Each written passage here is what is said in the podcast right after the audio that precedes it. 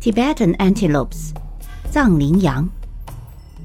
The number of Tibetan antelopes in China has quadrupled in the past decades, reaching about 300,000 from fewer than 70,000 in the 1980s and 1990s. 中国藏羚羊的数量已经从二十世纪八九十年代不足七万只，增加到目前的约三十万只。几十年时间内增长了近三倍。在这里，我们注意到中文说的增长了近三倍，英语的表达方式字面意义上却是现在是原来的四倍，也就是 quadrupled。